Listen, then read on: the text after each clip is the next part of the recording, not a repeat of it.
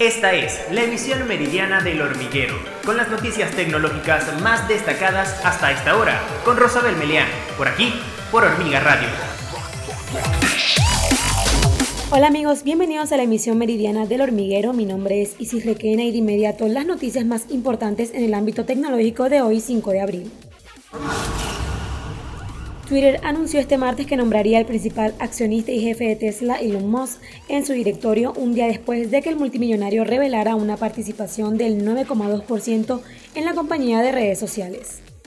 Musk no puede convertirse en propietario de más del 14,9% de las acciones ordinarias de Twitter, ya sea como accionista individual o como miembro de un grupo, siempre que sea el director de Twitter, dijo la empresa en un comunicado. Asimismo, el director ejecutivo de Twitter señaló a través de un tweet estar bastante emocionado al compartir el nombramiento de Elon Musk dentro de su junta.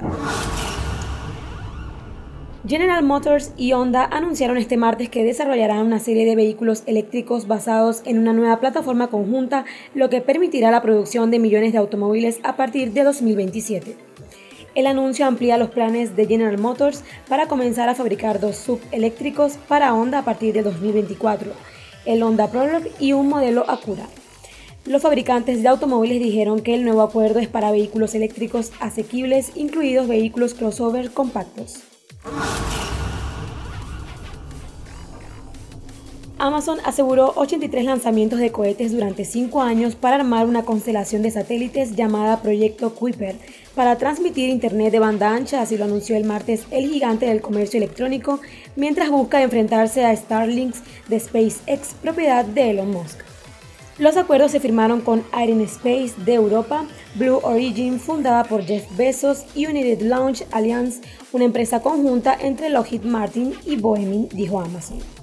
El proyecto Kuiper tiene como objetivo utilizar más de 3.000 satélites en órbita terrestre baja para transmitir Internet de alta velocidad y baja latencia a los clientes, incluidos hogares, empresas y agencias gubernamentales. El Ejecutivo de la Unión Europea propuso el martes nuevas sanciones contra Rusia, incluida una prohibición a las importaciones de carbón, mientras Occidente responde a la evidencia de asesinatos de civiles en una ciudad de Ucrania arrebatada por los invasores rusos. Las sanciones propuestas prohibirían las importaciones rusas por un valor de 9 mil millones de euros y las exportaciones a Rusia por un valor de 10 mil millones de euros, incluidos semiconductores y computadoras. La presidenta de la Comisión Europea, Ursula von der Leyen, dijo que también estaban trabajando para prohibir las importaciones de petróleo. Hasta aquí este resumen informativo. Para más detalles de esta y otras informaciones visita nuestra página web www.hormigatv.com. Esta fue la emisión meridiana del hormiguero con Rosabel Meleán, por aquí, por Hormiga Radio